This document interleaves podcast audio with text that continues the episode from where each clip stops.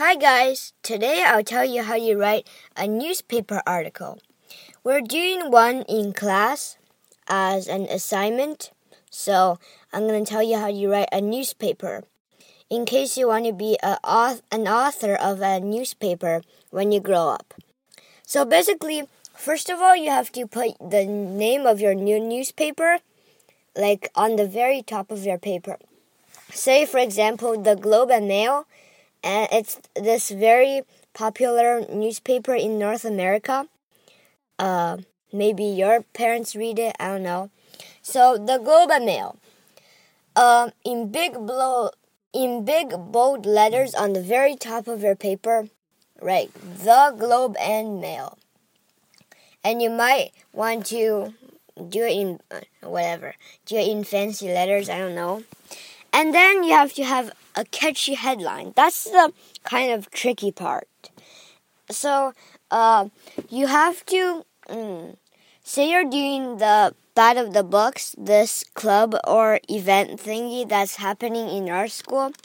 Um, so you have to come up with a catchy headline, like my friends doing Battle of the Books, and Battle of the Book. So basically you memorize the author and summaries of books, and uh, there's this uh, battle between uh, the schools, and then there's judges who ask questions, and you have to name the author and the book name. So yeah, and also, uh, yeah, he wrote the the headline for him was uh, "Read before you battle." So uh, I think it's good enough. Like, geez, mine is so-so. Uh, so read before you battle. That means you have to study and stuff for it. So the next step, the byline, you have to write who it's by. Obviously, I'll just write it's by Jack, whatever my last name is. Uh, and then so, mm, you have to have uh at least three paragraphs uh, written in columns.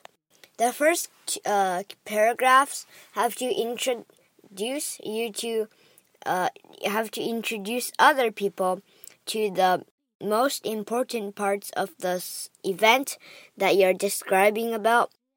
And the last few paragraphs might include quotes from uh, people that you've directly asked. So yeah, that's basically how you write it, and you might have to uh, decorate the border. That's that's the fancy part that you could get creative with. Bye bye.